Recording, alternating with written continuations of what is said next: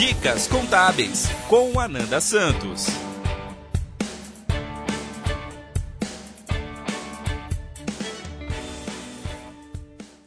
Já está em vigor a possibilidade de pedir ao INSS benefício por incapacidade temporária, o antigo auxílio-doença, sem a necessidade de passar por perícia médica. A opção está liberada nas cidades em que o tempo de espera para perícia é maior que 30 dias. Para segurados com perícia já agendada ou que queiram trocar o pedido para análise somente de documentos, é possível solicitar o auxílio com revisão documental pelo aplicativo Meu INSS. É importante lembrar que essa solicitação pelo aplicativo vai cancelar automaticamente a perícia agendada, mas a data de entrada do requerimento inicial será mantida. Solicitando análise documental, o benefício não será concedido automaticamente. Será preciso que um perito médico analise o atestado e todos os documentos envolvidos. Quando não for possível a concessão do benefício do auxílio por incapacidade temporária por meio da análise documental, em razão de não atendimento dos requisitos, ou como quando ultrapassa o prazo máximo estabelecido para a duração do benefício, será permitido ao segurado opções de agendamento para se submeter ao exame médico pericial. Não caberá recurso da análise documental realizada pela Perícia Médica Federal. A emissão ou apresentação do atestado falso ou com informações falsas. A emissão ou apresentação de atestado falso ou com informações falsas configura crime de falsidade documental. Isso significa que o trabalhador sofrerá as sanções penais e deverá devolver os valores indevidamente recebidos.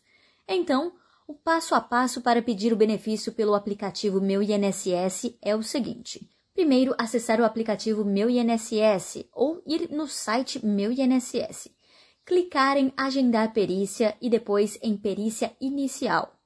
Caso o documento médico esteja conforme as orientações e o segurado queira o atendimento à distância, deverá clicar em Sim e em seguida em Continuar. O procedimento é o mesmo tanto para quem vai dar entrada no pedido quanto para quem já tinha a perícia agendada.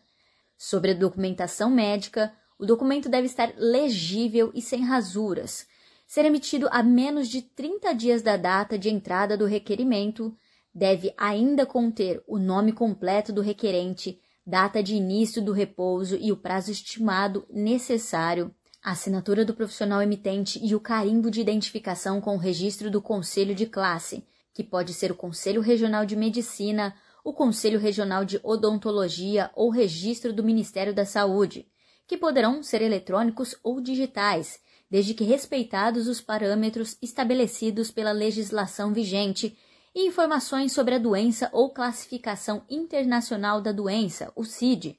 Os benefícios concedidos por meio da análise de atestado não poderão ter duração superior a 90 dias, podendo ser apenas um afastamento com um total de 90 dias ou vários afastamentos que somam, não podendo ultrapassar esses 90 dias. O benefício não poderá ser restabelecido em caso de novo afastamento dentro de 60 dias decorrentes do mesmo motivo que gerou a incapacidade anterior.